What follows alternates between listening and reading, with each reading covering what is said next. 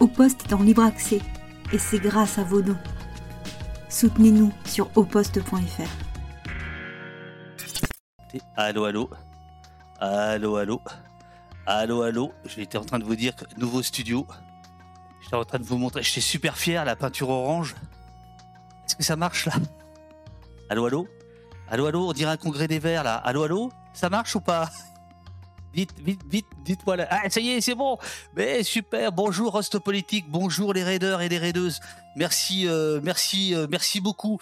Il euh, y a, les écolos qui font leur, je sais pas quoi, ils font un atelier en ce moment, une refondation. On va en parler avec Marine Tourdelier. Elle est, elle est là, elle est dans les coulisses.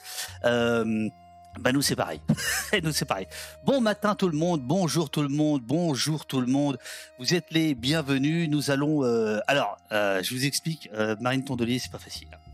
Pas facile, car c'est la seule et première invitée qui nous avait planté il y a trois semaines. Bon, mais pour des raisons euh, impérieuses, donc euh, on s'en fout. Mais là, euh, voilà Tipac, son assistant, au demeurant charmant, euh, m'a raccourci de 15 minutes euh, l'entretien. Non mais on rigole ou quoi? C'est quoi cette histoire là? Bon, euh, on va pas perdre de temps, je vois qu'elle est là. Euh, on va lui dire bonjour. Bonjour, bonjour, est-ce qu'on vous entend? On m'entend très bien.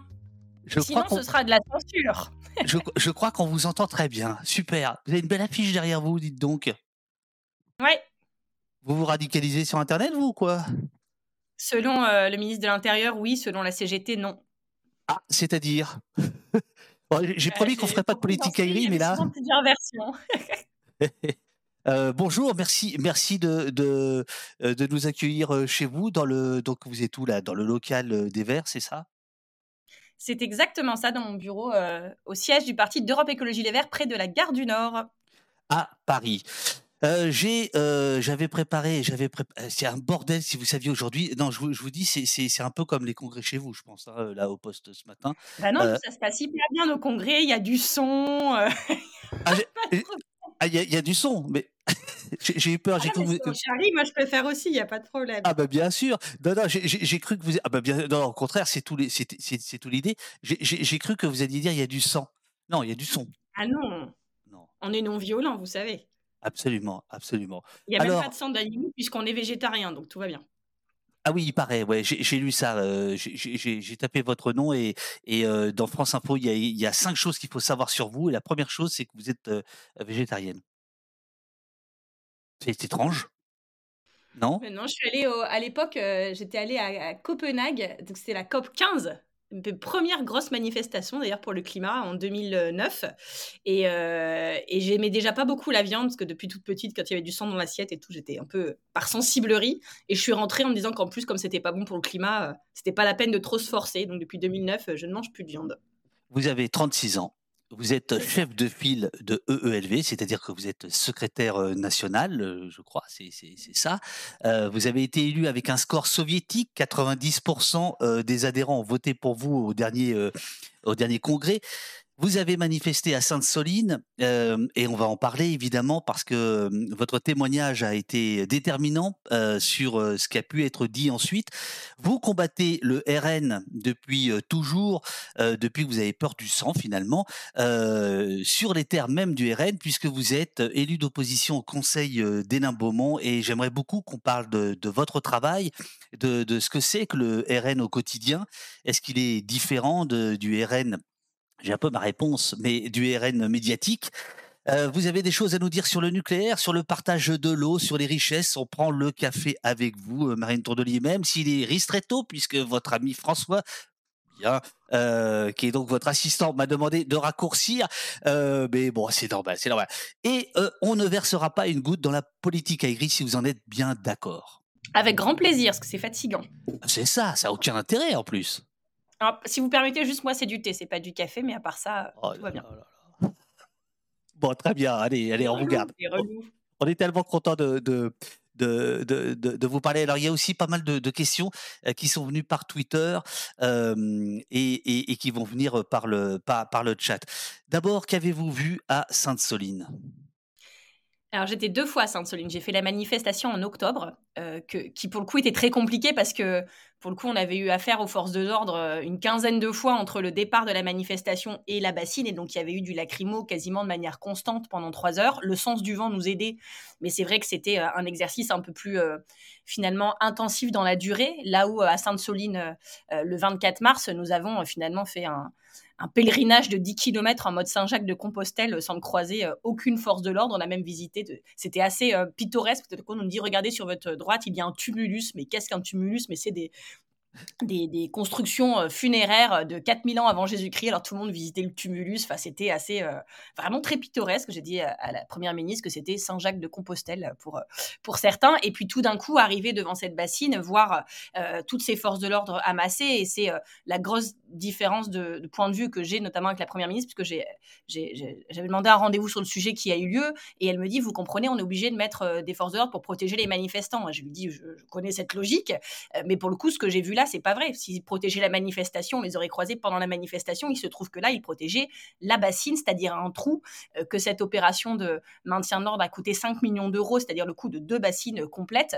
Et que vraiment, alors après, je peux comprendre qu'ils aient envie de protéger une bassine, il n'y a, a, pas de problème, mais c'est pas vrai qu'ils étaient là pour protéger les manifestants et que de manière euh, euh, indistincte, tout le monde s'est fait gazer et qu'il y a eu, surtout, ça vous l'avez suivi, dans les jours qui ont suivi, énormément de mensonges. Et donc, ma présence, celle de la LDH, celle d'autres parlementaire écologiste insoumis a été beaucoup euh, critiqué je pense qu'elle a été critiquée parce qu'ils n'avaient pas intérêt à ce que je sois là, à ce que l'on voit et à ce qu'on puisse euh, raconter la vérité. Euh, moi, quand euh, il a commencé par dire qu'il n'y avait pas d'armes de guerre, bah si, il y avait des armes de guerre, c'est la définition dans la loi, ne lui en déplaise. Quand il a dit qu'il n'y avait pas ni de, il n'y avait pas eu de lacrymo ni sur et de grenades ni sur les élus ni sur les blessés que nous protégions, c'est faux. Et je me rappelle avoir mis une photo sur le bureau d'Elisabeth Borne de David Cormand, vous le connaissez peut-être, il est parlementaire européen écologiste, notre ancien secrétaire national, et donc on le voit en train de prendre une photo et au-dessus de sa tête une, une grenade. On se disait, c'est bien David Cormand, il est bien député européen, c'est bien une grenade au-dessus de sa tête. Donc j'ai assuré la première ministre que j'étais nulle en informatique et donc je ne savais pas faire de Photoshop, donc c'était une vraie photo. Et donc je lui dis, voilà, peut-être que vous ne saviez pas, là maintenant que vous avez cette photo, vous ne pouvez plus dire qu'il n'y a pas eu de grenade sur euh, les parlementaires, en sachant que les blessés que nous protégions étaient juste derrière, donc c'est QFD. Et donc je, pense que voilà, c'est ce qui m'importe dans la vie, c'est la vérité, c'est le mot que j'avais choisi à la soirée des soulèvements de la Terre, où chacun devait choisir un mot pour euh, défendre les soulèvements de la Terre. La vérité, j'y tiens, c'est pas un truc idéologique, c'est pour le coup, c'est euh, après un événement pareil, les gens ont le droit de savoir ce qui s'est passé, et surtout la vérité, c'est ce qu'on doit à, Serge notamment, qui est encore entre la vie et la mort. Et en réalité, lui, ses proches, sa famille, celles et ceux qui ont manifesté à ses côtés, ont le droit de savoir ce qui s'est réellement passé ce jour-là. Du côté des manifestants, on le sait en partie. Du côté des forces de l'ordre, c'est encore un peu obscur. Est-ce que vous pouvez nous dévoiler la mine de la Première ministre ou sa réaction, si elle en a eu, quand vous lui avez parlé de, de, de l'arsenal policier, des violences policières? Qu'est-ce qui s'est fait dans le secret des, dieux euh, non, mais c'est une ancienne préfète, donc vous savez, elle n'est pas là, elle est pas là pour être émotive ou expressive. Elle prend acte. Euh, je, je, l'ai trouvée extrêmement euh, mal à l'aise sur le sujet suivant, qui était celui de, du fait que son ministre de l'Intérieur euh, qualifie ses opposants politiques de terroristes, ce qui a un sens, outre que c'est une transe politique, dans les fonctions qu'il occupe, ça a vraiment pour le coup un sens et c'est dangereux. Je lui ai dit qu'il finirait par y avoir un mort et qu'il serait écologiste, vu la tournure que prenaient les événements dans, dans plusieurs régions de France. Et voilà, on sent qu'elle n'est pas forcément à l'aise. Après, euh, une première ministre, elle est là pour tenir la ligne et, euh, et elle le fait à merveille, mais nous aussi, nous savons tenir notre ligne dans un registre et dans un style différent. Et, et voilà, au moins cet échange a-t-il eu lieu Et je pense que depuis, de mémoire, je ne l'ai je ne l'ai plus entendu, ni elle, ni Gérald Darmanin, euh, asséner euh, les mensonges que, que, je leur avais pointés dans ce rendez-vous. C'est toujours ça de prix. Justement, il y a cette accusation de d'écoterrorisme euh, qui vous vise pas vous directement, euh, explicitement, mais qui pourrait, d'une certaine manière, le. C'est quand même assez général, hein. Voilà. Qu'est-ce que vous répondez à ça? Qu'est-ce que est-ce que vous êtes bah réunis, là, euh, les Verts, en vous disant, bon, qu'est-ce qu'on répond là En association de malfaiteurs ou en bande organisée? Parce qu'il y a un moment où, quand on commence à. Je sais pas, on se dit à un moment, est-ce qu'on doit louer des caves pour se réunir dans la clandestinité dans trois semaines, puisqu'ils vont dissoudre les soulèvements de la terre, qu'on en fait partie, que peut-être ils vont devoir dissoudre tout le monde, la Ligue des droits de l'homme, la Confédération paysanne, le LV, et après qui? On ne sait pas. Donc il y a, y a, une forme d'outrance, et ce que je vous disais à l'instant, c'est que c'est pas juste que c'est. Euh, que, le débat politique est devenu outrancier, ça on le sait, moi je le déplore parce que ça aide pas euh, trop à avancer les choses. Mais quand c'est un ministre de l'Intérieur, c'est-à-dire celui qui est en charge de l'ordre et de combattre le terrorisme et de désigner qui est terroriste ou pas dans ce pays, euh, qui désigne ses opposants politiques, nous comme des éco-terroristes, euh, tout le monde comme des terroristes intellectuels, sans faire de distinction, sans faire de nuance. Là aussi, la première ministre m'avait dit, je pense pas qu'il parlait de vous. Je lui ai dit, bah, premièrement si, et deuxièmement, il fait pas trop l'effort de distinguer les uns des autres, et c'est un vrai problème c'est ce qu'on appelle la stratégie du bouc émissaire. Et en réalité, un bouc émissaire, il a plusieurs caractéristiques. La première, c'est qu'il est innocent. Euh, la deuxième, c'est qu'en général, quand on doit désigner un bouc émissaire, c'est qu'on est un peu fébrile, acculé, et que comme on ne sait pas expliquer un truc, bah hop, il faut détourner le débat. C'est quand même un peu ce qui s'est passé. Le problème, c'est que comme il est ministre de l'Intérieur, il nous a mis une cible dans le dos. Euh, et pour euh, des personnes qui ont peu de recul sur la situation, il y en a quand même dans ce pays, c'est nous désigner comme les euh, responsables directs de leurs problèmes. Et donc, je prends un exemple, puisque j'ai été ensuite dans le Lot-et-Garonne poursuivi par la coordination rurale, qui sont des, un syndicat, en gros, agricole d'extrême droite, qui, qui qui, en mode premier degré, on dit on vient se venger de Sainte-Soline, donc on va vous mettre du lisier partout, vous ne mettrez pas un pied dans le Lot-et-Garonne. C'était quelques jours après. Hein C'était deux jours après si vous descendez du train, on vous remet dans le train. Si vous, descendez, si vous sortez de l'autoroute, on vous remet dans l'autoroute. Donc, je dit, bon, bah, ok, je vais devoir venir en jet, privé. J'aime pas trop ça, mais pas de problème. Et, voilà, on l'a fait quand même. Et cette exacerbation de la violence, lui qui est normalement là pour garantir l'ordre, un mot qu'il aime, et euh, la, cohésion de la société, il fait quand même exactement l'inverse. Euh, le problème, c'est que ce que j'expliquais aux agriculteurs, parce que outre la coordination rurale du Lot-et-Garonne, j'ai rencontré la FNSEA, euh, les jeunes agriculteurs. Pour faire la transition de ce pays, on va quand même euh, devoir convaincre plus de gens que juste la Confédération paysanne Europe Écologie Les Verts. Donc pas de problème, on discute. Et je leur disais, mais vous pouvez supprimer tous les écologistes de France et même du monde vous aurez quand même un problème de ressources en eau, vous aurez quand même un problème de changement climatique et votre maïs dans une France à plus 4 degrés nous poussera quand même pas au même endroit. Donc je, leur démontrais que leur problème dans la vie n'était pas exactement les écologistes et, que euh, s'ils le pensaient, euh, ils avaient le droit de le penser, mais que ça ne ferait pas avancer leur problème. Et je pense que voilà, des ministres, normalement, ils doivent être un peu au-dessus de la mêlée et qui sont là pour raconter la vérité, mot qui me tient à cœur, vous l'avez compris, euh, euh, aux gens et pas pour faire euh, des boucs émissaires, surtout pas quand ils sont ministres de l'Intérieur pour en fait mettre en danger les personnes qui présentent comme des boucs émissaires. Il y a quand même des écologistes qui dans ce pays sont menacés de mort, sont intimidés. Morgane Large, qui est journaliste sur l'agro-business en Bretagne, a fait l'objet de deux tentatives d'assassinat en deux ans. Elle n'a jamais, malgré ses demandes, fait l'objet d'une protection policière. Je constate que la bassine de Sainte-Soline avait, elle, eu 3200 forces de l'ordre pour la protéger, pas Morgane large après sa première tentative d'assassinat, ce qui lui en avait eu euh, du coup une deuxième. Donc je pense que dans la vie, voilà, il y a la paille, la poutre, il y a, des un sens de la mesure à avoir et que je, constate que pour les agriculteurs, on a mis en place des cellules d'émetteurs pour reconnaître que vraiment ils étaient très très menacés et que ça leur a finalement conféré une forme de confiance ultime en eux, d'impunité, de reconnaissance que eux c'était très grave ce qu'ils vivaient euh, et les autres moins et ça ne les autorise pas, euh, ni les agriculteurs, ni je sais pas qui dans ce pays, à menacer des écologistes, à saccager leurs locaux parce qu'ils ne sont pas d'accord avec leurs idées. Est-ce que, euh, paradoxalement, le, fait que certains militants soient taxés de terroristes, ça, ça, ne donne pas une, une importance une importance de premier plan, si je puis dire, au combat écologique? Ah bah c'est sûr que ce, que ce que je dis souvent à mes collègues écolos, c'est qu'il fut un temps où on parlait quand même beaucoup moins de nous. donc je me dis que il y a eu plusieurs phases dans l'écologie. Quand René Dumont, notre premier candidat à la présidentielle en 1974, vous avez peut-être cette image en tête, il a un pull rouge, un peu comme. Euh, ben voilà, et, il a un verre. il n'a pas d'un ristretto, mais il a un verre d'eau. Et il, vous savez, c'est les clips officiels. Et en 1974, il n'y avait pas Facebook, pas les réseaux sociaux. Donc les campagnes, c'était ce clip officiel qui passait à la télé. Et donc il monte son verre d'eau en disant euh, Ceci est un verre d'eau, l'eau est précieuse et bientôt elle viendra à manquer, euh, vous verrez. Et tout le monde se moquait de lui en disant Mais merci papy, il décaroche. je sais pas si ce mot existe en dehors du Pas-de-Calais, mais vous avez compris. Et puis, euh, et puis de dire, euh, voilà, avec son eau, il y aura plus d'eau, n'importe quoi. Et puis 40, 40 ans après, on y est. Donc pendant 40 ans, on l'a dit euh, sous les risées générales. Et puis maintenant qu'on y est, les gens disent, alors maintenant les écolos, alors vous faites quoi maintenant? Bah allez-y, on vous écoute, il n'y a plus d'eau. Alors maintenant, on fait quoi? Bah, C'est assez intéressant. Ce que je peux vous dire surtout, c'est que tout cela nous fédère énormément. On a derrière moi les affiches des soulèvements de la Terre, dont moi, pendant quelques semaines, on me disait Mais toi, t'es membre des soulèvements de la Terre? Moi, je j'en sais rien, je fais deux manifestations, on m'a jamais demandé de prendre une carte, de signer un truc. Euh, je ne sais même pas vous dire officiellement si je suis membre ou pas. Voilà, je ne sais même pas comment ça marche et je pense que c'est fait pour qu'on sache pas et que c'est pas très grave. C'est pas, pas un parti, c'est pas une association, c'est un collectif, euh, c'est assez informel. Et, le fait qu'on dise bah, C'est des terroristes, il faut les dissoudre, qu'est-ce qui s'est passé dans un grand élan de solidarité?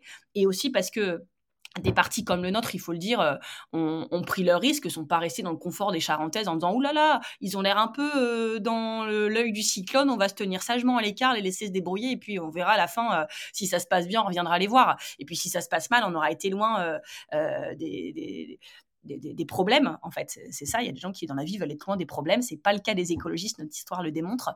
Et je pense que qu'on a bien fait, que ça a aidé euh, beaucoup de personnes euh, euh, assez institutionnelles, qui n'étaient pas trop dans ces luttes-là, à venir soutenir. Le fait que Valérie Masson-Delmotte du GIEC, par exemple, soit présente à la, soirée de soutien des soulèvements de la Terre, c'est quelque chose de très fort qu'a réussi Gérald Darmanin. Donc, vous voyez, on critique quand même parfois son bilan, et même souvent, on peut lui reconnaître des réussites. Il a réussi à fédérer les, les soulèvements de la Terre, à faire cette pétition euh, signée même par le fondateur des Pink Floyd, Gérald Darmanin, l'a fait, vous en, vous en rêviez, il l'a fait, et puis euh, faire en sorte que on a quand même démontré, d'ailleurs, les soulèvements de la Terre ne sont toujours pas dissous, et c'est pas juste une question de, de fond euh, parce qu'ils savent pas comment s'y prendre, c'est aussi que... allergique à Gérald Darmanin, quand je dis trop de fois son nom, j'éternue. Et donc, voilà, il y a un moment où je, je, pense qu'à la fois ils sont gênés parce que on dissout pas comme ça des associations, euh, même en France et même quand on est Gérald Darmanin, et qu'il n'a pas exactement les éléments pour le faire, et que surtout il a compris que ce serait pas euh, allez on dissout, euh, ils sont calmés, on passe à autre chose, que ça mettrait un peu le feu aux poudres et qu'il y a quand même le feu à beaucoup de poudre aujourd'hui dans ce pays, notamment le combat Nord-Retraite qui continue. Donc voilà, je pense que il n'y arrivera pas, et c'est aussi grâce à la solidarité dont on a fait preuve tous ensemble et dont je suis extrêmement fière. Alors, euh, pour préparer cette émission, j'ai demandé à, sur Twitter, je, vais, je, vais, vous le lire si vous n'arrivez pas je à lire. Je reconnais cette photo. Euh, voilà. Alors, donc, il y a Chamit qui dit pourquoi offrir des fleurs aux flics alors qu'ils sont racistes, antisociaux, ultra-violents, etc. C'est une question qui vous était posée. Et alors, moi, je n'avais pas la rêve, figurez-vous. Donc, je dis, mais de, à quoi vous faites allusion? Excusez-moi, euh, Marine, je ne connaissais pas votre, votre photo, mais il se trouve que voilà, elle s'était vantée d'offrir des fleurs à la police en mode faisons la paix, pas la guerre. Ok? Deux jours plus tard, elle est même envoyée c'était des coquelicots, pas des lacrymos, le slogan. Voilà, donc on voit la photo devant. Euh, ça m'a l'air d'être à Paris, ça, non? C'est où ça? Non, Lille? C'est exactement ça. Euh, sur votre droite, vous avez la place de la République et cette rue. Moi, je suis nulle à Paris, je connais pas les noms des rues. C'est pas le Faubourg Sainte, euh, je sais pas quoi? Faubourg du Temple. Non. Non, non, ah, c'est Bastille, excusez-moi, en plus je suis vraiment très nulle. C'est Bastille sur le côté. Et donc ça doit être, c'est Faubourg Saint-Antoine, non? Faubourg Saint-Antoine, c'est le faubourg du, c'est le faubourg du soulèvement du petit peuple parisien. Voyons, voyons, le, 14 juillet 1789, les petits artisans. Le CIC, voilà. Voilà, le CIC qui, bon bref. Alors, euh, c'est vrai que c'est quoi ça, les coquelicots contre les lacrymos? C'est quoi votre idée? Bah, Vous savez, c'était au moment de. C'était après le 49-3. Euh, donc il y a eu cet embrasement, euh, cette brutalisation du débat politique et tout d'un coup une montée en tension dans la rue. Il faut quand même souligner que euh, les neuf premières manifestations s'étaient passées extrêmement bien dans le plus grand calme, que d'ailleurs on n'arrêtait pas de dire alors Monsieur Lunez, on peut dire maintenant que lui il organise bien les manifestations. Je dis bah, on peut aussi dire que l'intersyndicale les organise bien. Enfin c'est pas, quand ça marche pas c'est à cause de nous, quand ça marche bien c'est grâce au préfet. Donc c'est intéressant comme vision de, la vie. Peut-être que c'est grâce à tout le monde des fois et, en tout cas on a bien vu qu'il y a eu un avant et un après 49-3, que les manifestations sont devenues euh, très compliquées. Euh, qu'elles sont devenues dangereuses pour les forces de l'ordre et pour les manifestants, euh, qu'ils soient, puisqu'on voit que euh, les grenades, les lacrymos, la répression frappent assez indistinctement les gens en fait dans les manifestations. Et donc le groupe Europe Écologie Les Verts de Paris euh, avait voulu organiser une. Vous savez, nous chez les Verts, on, a une tradition de non-violence, on appelle ça la désescalade, la désescalade des conflits. et donc on s'est dit. Ce sera qui votre ministre de l'Intérieur? Bah, Vous verrez. Ah, c'est pas Jadot, hein mais vous savez qu'on va pas gagner tout Non, parce qu'on sait bien que Jadot, il aime bien euh, aller manifester avec les flics, mais euh, vous prenez pas Jadot quand même. il l'a fait une fois, on n'était pas entièrement d'accord sur le, sur le sujet. Je pense d'ailleurs que je dis jamais de mal des écologistes sur les réseaux sociaux. Je dis souvent quand on dit du mal d'un écolo, on dit du mal de l'écologie. Donc quand tu as des trucs à dire, tu lui dis à la personne. Je crois que c'est la seule fois que, que j'ai dit du mal d'un des écologistes sur les réseaux sociaux. Donc, euh, donc voilà. Mais en fait, que ce soit à la place Tiananmen, à Woodstock, les gens qui donnaient des, des, des coquelicots ou des tournesols ou ce qu'ils veulent comme fleurs à des policiers, c'était pas par de la police C'était aussi un symbole que ils étaient dans une répression par les armes et que nous, nous étions pas dans une répression par les armes et que ça met aussi en, lumière la, force d'un côté et le pacifisme de l'autre. Ça, montre un, voilà, une différence de méthode et que nous, nous avons nos idées à, opposer et que nous sommes très nombreux à le faire et que de l'autre côté, ce qu'envoie ce Gérald Darmanin, c'est des forces de l'ordre. Voilà, point. Je n'ai pas fait une déclaration d'amour à ce policier en particulier, même si au demeurant, il a l'air fort sympathique. Euh, euh lequel J'en sais rien parce que. lequel Excusez-moi parce le que. jour et moins la nuit. Je, n'en sais rien, c'était pas ça le sujet. Mais cette photo a beaucoup fait parler. Et vous voyez, en fait, euh, le problème comme en France, c'est quand on fait cette action des clopicos, pas du lacrymo, il y a à la fois on se fait attaquer par des gens qui disent euh, ah bah maintenant c'est plus des pavés que vous leur jetez dans la gueule, euh, c'est des fleurs. Euh, quelle hypocrisie de Marine Tournevis qui soutient les casseurs. et de l'autre côté des gens qui disent comment oses-tu leur déposer une fleur, te mettre à genoux devant ces connards de flics, je sais pas quoi? Et en fait la vérité peut-être quelque part au milieu. Et évidemment moi je suis la première à le dire, y compris face aux experts police-justice de BFM sur les plateaux de télé, qu'on a un problème structurel de maintien de l'ordre dans ce pays qui d'ailleurs ne maintient rien du tout, et que il y a aussi un, des problèmes de racisme, de, violence policière, et que c'est pas un gros mot que de dire ça, et que je continuerai à le dire, euh, mais que tous les policiers ne sont pas mes ennemis. D'ailleurs, les membres des forces de l'ordre sont aussi des travailleurs et qu'il y en a certains qui font mal leur travail, qui sont dans des choses qui sont inadmissibles, pas juste parce que humainement c'est inadmissible, mais parce que quand on est force de l'ordre, on a un devoir d'exemplarité et qu'on peut encore moins se permettre ça. Sinon, c'est un danger pour l'état de droit. Je continuerai à le dire. Mais il y a aussi des personnes qui font ce métier pour de bonnes raisons, qui, voilà, que c'est un travail et quand on protège les travailleurs, on n'est pas là pour dire que tous les policiers de ce pays doivent se prendre des pavés dans la gueule. Voilà, c'est comme ça, donc je continuerai à le dire. Et je vous signale que, euh, enfin, moi, je pense que c'est parce que je fais ça que je peux être à Sainte-Soline euh, et être crédible quand je raconte ce que j'ai vu à Sainte-Soline, et, que je peux aller à Sainte-Soline aussi parce que j'ai fait ça et que, enfin, je trouve que tout ça est lié, et c'est ma position, c'est l'équilibre que j'ai trouvé euh, sur le sujet, où tout le monde n'est pas équilibré, et y compris notre, ministre de l'Intérieur, et, voilà. Et je, par ailleurs, la violence sur les réseaux sociaux, vu où je milite et avec qui j'ai été formée, en tout cas en face de qui j'ai été formée, j'y suis habituée. Et comme dirait l'autre, ça m'en touche une sans bouger l'autre. Euh, de qui vous parlez là? Vous m'entendez? Oui, moi je vous entends. Oui, oui. Oui. De qui vous parliez? Avec qui j'ai été formé euh, bah, Hélène Beaumont, j'ai été, j'ai, enfin, ah. moi, j'ai été euh, formée à la dure, euh, comme on dit, militer dans l'adversité et que ça forge euh, une forme de carapace où, voilà, ah, on, on, on, va faire l'unanimité, je vais pas. Bien sûr. En fait, si on commence à faire, à être stressé à chaque fois que les gens sont pas contents d'un truc qu'on fait sur les réseaux sociaux, en fait, on finit par plus rien dire parce que le propre de Twitter, c'est quand même qu'il y a beaucoup de gens pas contents de, de, base et que, voilà, on fait pas l'unanimité et quand on est écologiste, ne pas faire l'unanimité, on est habitué et on continue quand même. Alors, tout à l'heure, entre deux interview. Si vous voulez revoir l'émission, vous, lirez le, chat parce qu'il y a, votre point de vue a beaucoup partagé et, c'est vraiment très intéressant de voir ce que les uns et les autres disent. Mais il y a quand même un petit message de et, Bodyguard. Ce sont d'abord les jeunes écolos, les moins de 30 ans, chez nous qui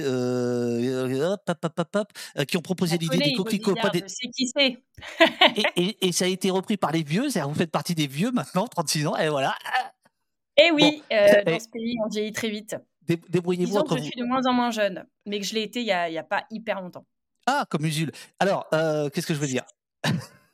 Euh, Est-ce que distribuer des fleurs à la police a été utile pour réduire les violences policières ou juste un geste inutile, voire un geste qui les accepte en voulant les intégrer à la lutte C'était une question qui était, qui était posée. Très sincèrement, j'ai pas fait une dissertation philosophique de 6 heures sur le sujet. Les jeunes écolos et ELV e Paris ont proposé cette action qu'ils avaient organisée, qui aurait lieu avec ou sans moi. j'étais à cette manif à Paris parce que je venais de faire la conférence de presse de la NUPES et que du coup j'étais dans les parages. Ils m'ont dit est-ce que, est-ce que tu veux venir à notre action? La réponse est oui. J'ai posé ces fleurs. J'ai pas offert des fleurs aux policiers pour qu'ils mettent un bouquet sur la table de sa cuisine. C'était une action symbolique des lacrymos, pas des coquelicots. Et je continue à penser que s'il y avait moins de lacrymos dans ces manifs, ça se passerait mieux. Voilà. Voilà, on a, on a appris que. Je demande à personne ni de trouver que c'est une bonne idée, euh, ni de faire tout ça dans toutes les manifs de France. Il se trouve que c'était notre mode d'action. Et en fait, je pense qu'il faut arrêter de penser dans ce pays qu'on a la vérité seule. Euh, dans ce mouvement social, euh, dans l'intersyndical, dans les cortèges de manifestations, dans les partis politiques, on n'a pas exactement les mêmes histoires. on a beaucoup de valeurs communes, mais on n'a pas les mêmes modes d'action, on n'a pas les mêmes philosophies tout le temps. Et en fait, chacun est à son poste. Chacun est à son poste, là où il se sent à l'aise et fait avec ses armes. Et des fois, bah, remettre une fleur, ça peut être, euh, c'est nos armes à nous, voilà, elles sont non violentes, c'est comme ça. Vous pouvez trouver ça euh, euh, con, gnangnan, tout ce que vous voulez. C'est le mode d'action qu'avaient choisi les jeunes écolos et, et ELV Paris. Et, je, trouve que c'était une image intéressante de clivage. Et le fait que ça fasse parler montre justement que ça interpelle. C'est comme de l'art contemporain. Voilà, bah, vous êtes devant le tableau, il y en a qui comprennent pas, il y en a qui comprennent, il y en a et pendant six heures, ils vont dire mais qu'est-ce qu'ils ont voulu dire? Non Et au moins, ça a posé une forme de solennité dans le moment où cette image, elle interpelle, elle montre bien quand même un, pas une confrontation justement, mais une, différence d'approche du mouvement social entre d'un côté les forces de l'ordre, de l'autre côté nous avec nos fleurs, et puis voilà. C'est une action qui nous ressemble, qui ressemble pas à tout le monde dans ce mouvement social, et ça tombe bien parce que ce mouvement social, il est riche de sa diversité, et c'est pas un truc qu'on doit bannir, c'est un truc qui est, qui est extrêmement précieux et qu'à mon avis, on doit cultiver. Je, me permettais de, revenir sur cette photo grâce, grâce, grâce au chat et, à Twitter, c'est parce que il y a quand même cette question importante qui est celle de la police, en tout cas qui nous ici nous préoccupe beaucoup, mais qui est aussi qui a traversé tout votre parti depuis depuis le début. C'est-à-dire qu'en réalité, les Verts ont toujours été un peu dans le collimateur des, services de renseignement, etc. On se rappelle des des grandes manifs dans les années 70 où il y a euh, euh, le, Larzac, Crès-Malville, il y a des morts quand même. Vital Michelon, euh, qui, est prof de physique-chimie, qui, est l'un des premiers à mourir pour la cause nucléaire, justement. Et on voit maintenant l'extrême droite qui, on ne parle pas d'Hénin Beaumont tout de suite, on va y parler après si, si vous voulez bien, mais l'extrême droite qui vient un peu vous draguer, enfin draguer le mouvement écolo, en tout cas la pensée écologique, la pensée environnementale. donc est-ce qu'il y a une vision, selon vous, de, de, l'écologie par rapport à la police, par rapport à, l'ordre prétendu par rapport à l'extrême droite? Est-ce que vous, on peut définir les choses de ce point de vue-là ou pas? Bah, je vous répondrai pas la même chose selon qu'on parle de la police ou qu'on parle de l'extrême droite. il, y a, il y, a, sûrement des policiers qui sont d'extrême droite et ça fait en fait partie du problème, on va se le dire. Mais, voilà, euh, on va se le dire, c'est ça. On va se le dire, pas de problème. J'ai un collègue la fois dernière, parce qu'en en fait, pour le coup, il y a des policiers qui sont adhérents d'Europe Écologie des Verts, comme il y a des policiers à la CGT ou partout en fait. Et il y y a un collègue la fois dernière, je ne savais pas qu'il était policier et qui me dit Ouais, la fois dernière, je t'ai vu au boulot à CNews. Et je dis, mais comment ça, au boulot à CNews, tu travailles à CNews? Il me dit, non, non, mais dans le bureau, au travail, il y a toujours CNews. Et je dis, mais pourquoi? C'est quoi ton travail? On regarde CNews, il me dit, ah oui, je suis policier. Et je me suis dit, bah enfin, tu vois pas le problème dans ce que tu dis. Et il me dit, oui, oui, c'est vrai, c'est bizarre, mais bon, bah, tu vois, on est policier, c'est comme ça. Moi, j'ai du recul. Hein. Je dis, bah, je sais, tu es chez nous, mais c'était assez. et il doit, être malheureux, et, il doit être malheureux, le garçon, quand même.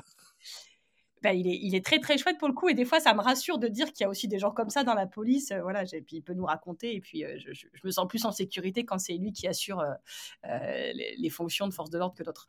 Mais, mais voilà. Et du coup la question était parce que j'ai fait plein de blagues sur CNews et je me rappelle plus sur, l'extrême droite que le fait qu'il y ait des policiers d'extrême droite c'était une partie du problème. On, on, termine sur les policiers. Est-ce qu'il y a une vision ELV e de la police? Bah, donc, euh, en fait, on a une commission sécurité qui travaille euh, chez ELV. D'ailleurs, euh, il t'avait invité, tu étais venu journée d'été, je crois que c'était à. Ah, on se tutoie maintenant.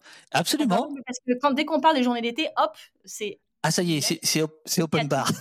C'est moi qui les organisais, je me rappelle que. absolument, absolument. C'est la première projection publique d'un pays qui tient sage. Exactement.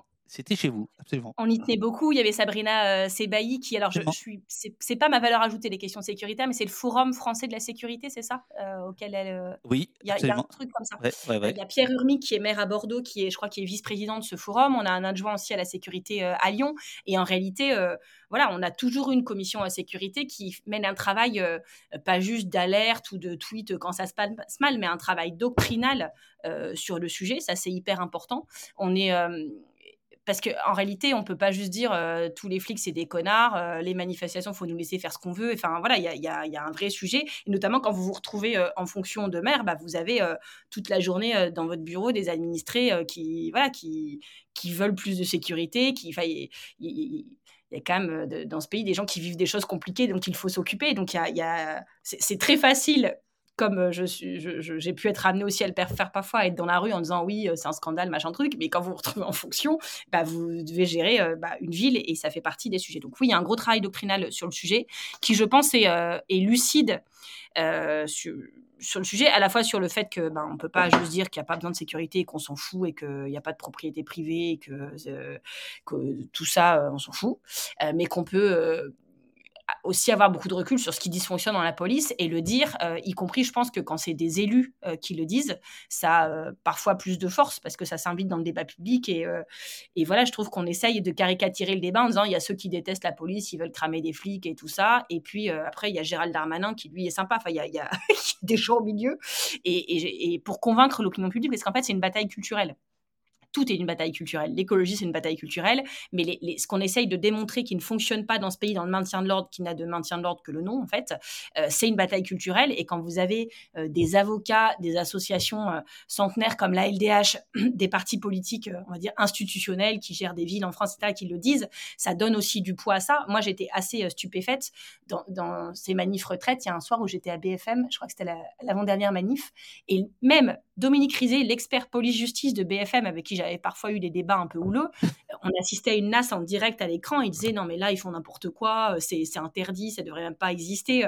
Et je me dis, bah, dans ma tête, je me suis dit, mais la bataille culturelle, elle progresse parce que même l'expert police-justice de BFM, qui euh, trouve toujours des, circonstances atténuantes à, tout, et qui, euh, par ailleurs, de, dont la source quasi exclusive d'informations euh, et euh, bah, les services communication de la préfecture de Paris et des forces de l'ordre même, même lui, là, il reconnaît qu'il y a un problème. Donc je pense que c'est, on, est là aussi pour mener cette bataille culturelle et qu'on le fait bien. On est là pour dénoncer quand il y a des atteintes aux droits fondamentaux. Et, moi, notamment dans cette émission, j'expliquais quand même que dans les premières arrestations, les, lesquelles plusieurs dizaines, même je crois que c'était 300 arrestations le soir du 49-3, euh, je crois que c'est 80% des personnes qui ont été euh, euh, relâchées comme ça sans qu'aucune charge ne soit retenue. Et c'était pas des classements sans suite faute de preuves. C'était des, classements sans suite, c'est 11 ou 21 là, pour absence de charge. C'est-à-dire qu'ils ont été relâchés sans même savoir et ils sont jamais pourquoi ils ont été en garde à vue. Donc il y, a eu un truc d'arbitraire, pouvoir en fait a paniqué et comme ils avaient plus d'arguments, ils sont passés à la répression, il fallait intimider, il fallait pas que le mouvement prenne chez les jeunes, euh, voilà. Et là j'étais encore euh, sur les réseaux sociaux avec le papa de, je sais pas si vous avez vu à Nantes, il y a une, jeune fille qui, euh, a reçu un éclat de grenade dans l'œil et euh, son papa qui lançait un, SOS en disant est-ce que quelqu'un a vu ce qui s'est passé? Parce qu'elle peut perdre son œil et je, veux savoir ce qui s'est passé, on n'en restera pas là. Et je discutais avec ce papa en message privé en, demandant des nouvelles et, euh, il me disait bah voilà ma fille elle a 17 ans. Euh, elle, commençait juste à manifester dans sa vie, elle avait participé à bloquer son lycée, mais sur un raisonnement de, fond sur la réforme. Et ils disent ce qu'ils ne savent pas, c'est qu'ils viennent d'en faire une guerrière. En réalité, ils sont en train de contribuer à, à radicaliser. Et moi, je refuse de juste placer ça sur un débat euh, est-ce qu'on aime ou pas la police en fait c'est pas ça le sujet. C'est est-ce que est-ce que euh, le maintien de l'ordre maintient vraiment l'ordre et est-ce qu'on peut manifester euh, en étant sans ayant à craindre pour sa vie dans ce pays est-ce que les parents doivent déconseiller à, leurs enfants d'aller manifester à l'avenir et s'inquiéter pour eux toute l'après-midi? C'est ça le sujet. Voilà Jean Macquart euh, nous dit J'ai l'impression qu'ils, les flics, induisent plus d'insécurité que de sécurité. Euh, d'autres disent Mais on dirait qu'elle n'a pas de euh, connaissance du définancement de, de, la police, etc. Alors évidemment, on ne peut pas faire une heure sur la, question de la police. Mais... Je une thèse sur le sujet, mais je reviendrai. ah, bien. Non, je, me permettais de vous poser cette question parce que c'était pas clair au moment des présidentielles. Le, positionnement de ELV, enfin de Yannick Jadot, sur, sur, sur, la police était, était plus de droite que de gauche quand même. Ouais, euh, bah ouais. Moi, en plus, je vais vous le dire, euh, je, je suis pas, euh, je, je, je, suis pas jadotiste. Je sais même pas si ça existe d'être jadotiste, mais c'est. Bon, ça sert pas à grand chose en tout cas. Non, mais à la primaire, j'avais soutenu euh, Éric Piolle, euh, qui, est, maire de Grenoble. Il se trouve que, pour le coup, je suis quelqu'un de loyal, de loyal à mon parti et plus qu'à mon parti, à mes idées. Je suis, loyal à l'écologie. Et donc, une fois qu'il y a eu euh, la primaire écolo, j'étais à la direction d'Europe Écologie Les Verts. On m'a proposé d'être sa porte-parole de ce que j'ai fait le plus loyalement possible toute la campagne. et on voit bien à ce moment-là qu'on avait un problème d'image et qui était moi, je vais pas dire que c'est à cause des gens qui n'ont pas compris notre message. En fait, quand on fait de la politique, euh, si les gens ne comprennent pas ce qu'on qu'on fait ou ce qu'on dit, c'est que le problème, c'est nous. On va pas changer les gens, en fait. Donc, euh, bon, bah, on se change nous. Euh, il se trouve que depuis que je suis secrétaire nationale d'Europe Écologie Les Verts, j'ai l'impression qu'il y a des procès qu'on nous faisait les semaines d'avant et que je n'entends plus. Notamment, il faut se rappeler qu'il y a six mois, on nous disait qu'on était coupé des luttes, que on était plus dans la radicalité, que bah, les, luttes écolo, elles se passaient sans nous parce que c'était des jeunes qui avaient pris le relais avec d'autres méthodes et que nous, on comprenait rien à ça. Et moi, je trouvais ça hyper injuste. Je suis venue à ce mouvement, je vais vous dire, j'ai adhéré en 2009 parce qu'il y avait José Bové aux Européennes et que j'avais trouvé ça hyper classe quand il avait démonté un McDonald's. Et je suis venue pour ça. Quand je suis ah, arrivée chez les Verts, je militais avec Dominique Planck dans, dans le Nord-Pas-de-Calais, qui avait fauché des OGM et on buvait pendant des années. La seule bière que je buvais, c'est la bière des faucheurs parce que c'était la bière qui avait été brassée par la Confédération paysanne pour payer les amendes euh, et, les, procédures des, copains qui étaient en garde à vue. On, appelle boire utile. en fait, euh, la désobéissance, on est né dedans. Moi, je suis dans la non-violence, mais dans la désobéissance, je ne confonds pas légalité et légitimité. Enfin, il n'y a, pas de problème là-dessus. Et donc, je, je, pense que là, six mois plus tard, après tout ce qui s'est passé dans les manifs retraites à Sainte-Soline, et pas que, hein, on a beaucoup parlé de Sainte-Soline euh, le 24, mais, mais c'était le moment médiatique, mais en fait, des copains qui, prennent des risques juridiques, qui sont élus dans des endroits où c'est pas simple, genre les copains qui sont dans le Lot-et-Garonne, pas juste 48 heures comme j'ai fait, mais toute leur vie, qui sont menacés de mort chaque jour par des mecs qui leur expliquent qu'ils vont finir au fond du lac de Caussade, c'est le lac illégal, la retenue d'eau illégale qu'ils ont creusé là-bas, la, coordination rurale. Enfin voilà, c'est pas un truc de planquer en fait euh, d'être écolo. Donc euh, je pense que là les gens, peut-être qu'on ne donnait pas assez à voir et que l'incarnation qu'on s'était choisie euh, à la présidentielle reflétait pas ça. Mais la réalité c'est que même Yannick Jadot, malgré tout ce que certains peuvent penser de lui, il a pris ses risques. Quand il était à Greenpeace, il était sur écoute du fait de, ses travaux sur EDF il a fait des actions euh, qui étaient de la désobéissance civile, en, voilà, enfin, des gardes à vue, il en a fait, des, prises de risques juridiques, il en a fait, et c'était pas pour la gloriole, pour je sais pas quoi, c'était un moment où personne euh, le connaissait, et il faisait pour la cause. Donc en réalité, euh, voilà, on est quand même nombreux. C'est peut-être que l'erreur de la présidentielle est d'avoir voulu se dire que pour être euh, accepté dans le jeu de la Ve République, pour que les gens nous fassent confiance, il fallait qu'on gomme tout ça et qu'on ait l'air euh, d'un gendre idéal, bien sous tout rapport. Je pense que c'est ça l'erreur. Et en plus, c'est pas ça qu'on est vraiment. Donc euh, voilà, je pense que c'était raté parce que le message n'est pas arrivé et que c'était raté parce que c'est pas vraiment qui nous sommes. et puis et puis voilà, on continue.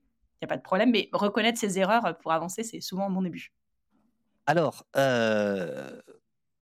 on va, on, va, on va venir à Hénin-Beaumont, puis après on viendra à l'extrême droite. je, veux, je veux dire à l'extrême droite et l'écologie. Euh, Hénin-Beaumont, c'est. chez, les, chez les terroristes intellectuels, c'est là où je me sens mieux. c'est quoi votre travail au quotidien? Vous êtes toujours élu d'opposition à Hénin-Beaumont Comment ça se passe? Alors moi, depuis, en fait, pendant cinq ans, j'étais déléguée générale d'une fédération d'associations écolo sur la qualité de l'air, pour ceux qui connaissent. Et, donc ça, j'ai fait ça à plein temps jusque décembre, tout en étant élue. Donc j'étais élue d'opposition à Hénin-Beaumont. Et puis j'étais depuis juin conseillère régionale des Hauts-de-France également dans l'opposition, car vous constaterez que j'habite un territoire qui est un petit peu difficile et ça ne va pas aller en s'arrangeant. Donc ça, c'est mes activités militantes, c'était ça. Et puis j'étais à la direction d'Europe Écologie Les Verts et notamment j'organisais les journées d'été, dont les fantastiques journées d'été de Toulouse et l'avant-première du documentaire.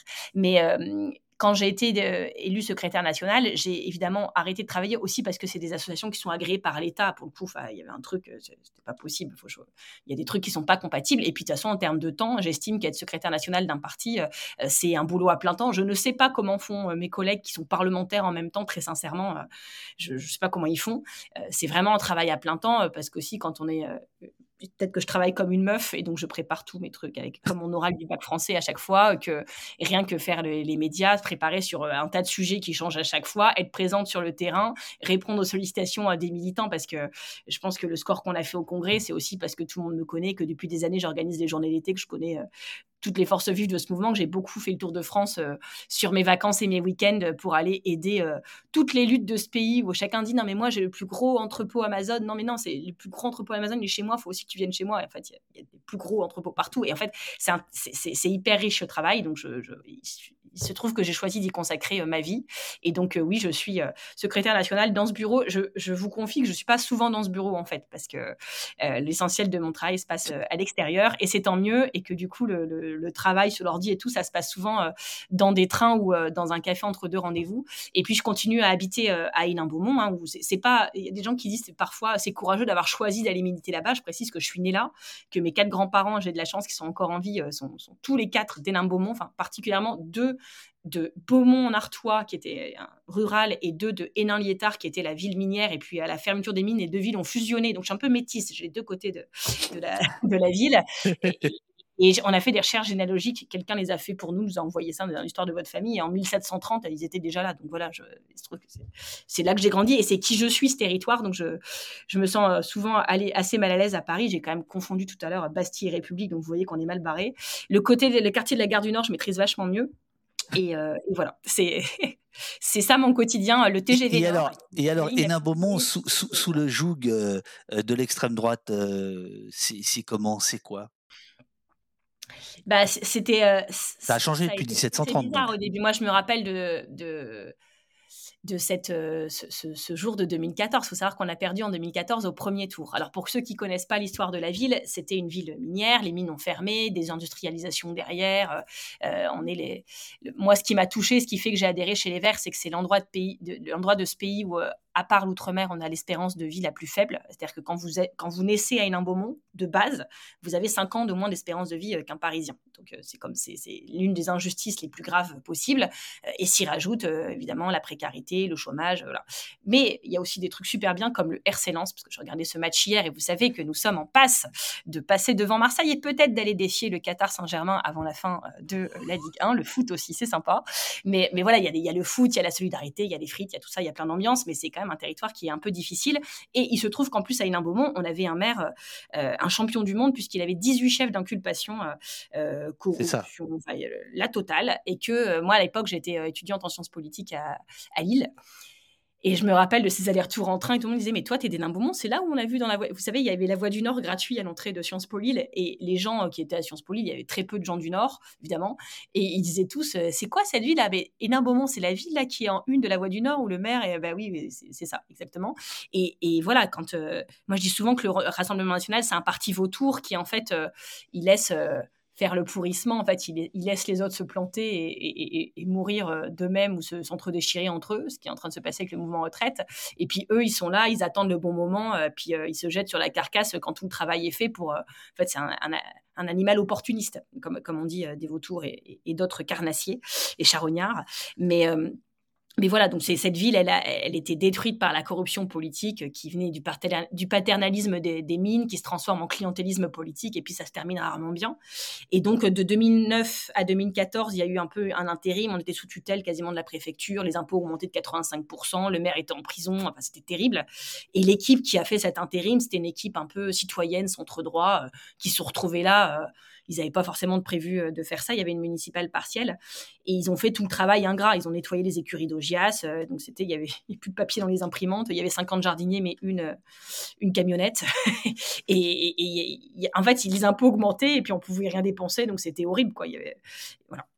Et puis en 2014, la Chambre régionale des comptes dit bah ça va mieux la situation, n'importe quel maire qui gagne pourra baisser les impôts, pourra redépenser tout ça. Et voilà, quand vous faites quatre ans comme ça de sang, de sueur et de larmes, il se trouve que c'est le Rassemblement national qui gagne. Et, ce soir, enfin, où on perd au premier tour à, 35 voix près, il y, a ce truc où on se dit comment ça va être demain matin. Et moi, je me rappelle le lendemain matin d'aller acheter ma baguette en disant ça va être hyper bizarre. il va y avoir un, truc de chape de plomb. De, Et en fait, ce qui était le pire du pire, c'est qu'en fait, tout était normal et que, et que nous, ça nous stressait parce qu'on est militants politiques, parce qu'on savait tout ce que ça impliquait, que c'était pas juste Hénin Beaumont, mais que ce serait bientôt des villes autour, euh, une menace pour la région, une menace pour le pays. Et euh, peut-être qu'on réfléchissait beaucoup, beaucoup trop par rapport à d'autres qui étaient juste là pour acheter leur pain et qui euh, parlaient comme d'habitude de leur petite fille, demandaient des nouvelles de l'autre et, la maîtresse d'un tel qui est malade. Et, la vie continuait en fait pour plein de gens. Et c'était, j'avais lu la nouvelle Matin, Matin Brun qui m'a beaucoup touchée, qui raconte justement comment on tombe petit à petit dans le fascisme et que le pire en fait, c'est c'est cette normalité quelque part euh, des choses, le, silence des pantoufles, le, confort de tout le monde. Les gens payent leurs impôts, ils disent bah voilà, lui il a fait les concerts gratuits de Jennifer, mon trottoir est bien propre, euh, quel est le problème, Madame? Et donc ça, ça a été très dur. Et il se trouve que je l'ai raconté dans un livre qui s'appelle Nouvelles du front. Je ne sais pas s'il est encore disponible d'ailleurs, parce qu'il y a plein de gens qui m'écrivent pour me le demander, donc je pense qu'il doit plus l'être trop. Mais euh, j'ai fait le choix. Les liens qui libèrent en 2017. C'est ça, les liens qui libèrent, et de raconter. ah bah dis c'est hyper professionnel cette émission. Ah non mais attendez, c'est punk rock, mais c'est Allez, tout, est, tout est prêt. L'idée, c'était de raconter, parce qu'il y a plein de gens qui disaient, mais c'est quoi de vivre dans une ville érène? Et il y a des choses qui sont très dures, notamment quand vous êtes opposant politique. Mais en fait, il y a des choses qui sont très déstabilisantes parce qu'elles sont juste normales, en fait. C'est ça qui est dur. Donc, dans ce livre, je raconte à la fois ce que c'est que la vie des employés municipaux de cette mairie où il y a eu beaucoup de harcèlement, etc. Ce livre a au moins contribué à ce que, une fois que c'est. Vous avez gagné votre procès par ailleurs. Hein. Ah, j'étais en procès et j'ai gagné tous mes procès. Ils ont, ils ont attaqué 18 passages du livre. Ça fait partie des stratégies d'intimidation. Et notamment, je, quand j'avais lu leur, euh, vous savez, leur mémoire là, pour euh, leurs écritures pour le, pour le, procès. Bruno Bild, vous connaissez, qui est député maintenant à, à Liévin, qui était adjoint euh, à la sécurité d'ailleurs, à Hénin Beaumont à l'époque, et qui disait, oui, à un moment, elle dit que je fais la police des opinions en mairie, donc il a attaqué ce passage, police des elle il fait la police des opinions, en disant que c'est diffamatoire, sachant que les trois pages d'avant racontaient pourquoi je disais ça, notamment il dit à une employée à un moment, vous, vous n'êtes pas fiché S, vous êtes fiché G comme gauchiste. Bon, il attaque pas ça, mais il attaque la conclusion, et il disait, je l'attaque parce que quand elle dit que je fais la police des opinions, elle me compare à un taliban. Je dis, ah bah non, mais ça montre, tu projettes sur les autres tes propres turpitudes quand même, parce que je vois pas, bref. Mais c'était assez édifiant. Et en fait, j'avais fait venir à la barre des employés municipaux qui ont raconté, de toute façon, euh, quand j'ai sorti ce livre, je savais comment ça se terminerait. Et tous les, vous savez, tous les gens que je citais, je leur ai fait remplir des attestations euh, pour le tribunal avant même l'apparition du livre. Je savais exactement comment ça se terminerait. Et donc, du coup, les juges voyaient que j'avais quand même fait un travail euh, journalistique et, sérieux.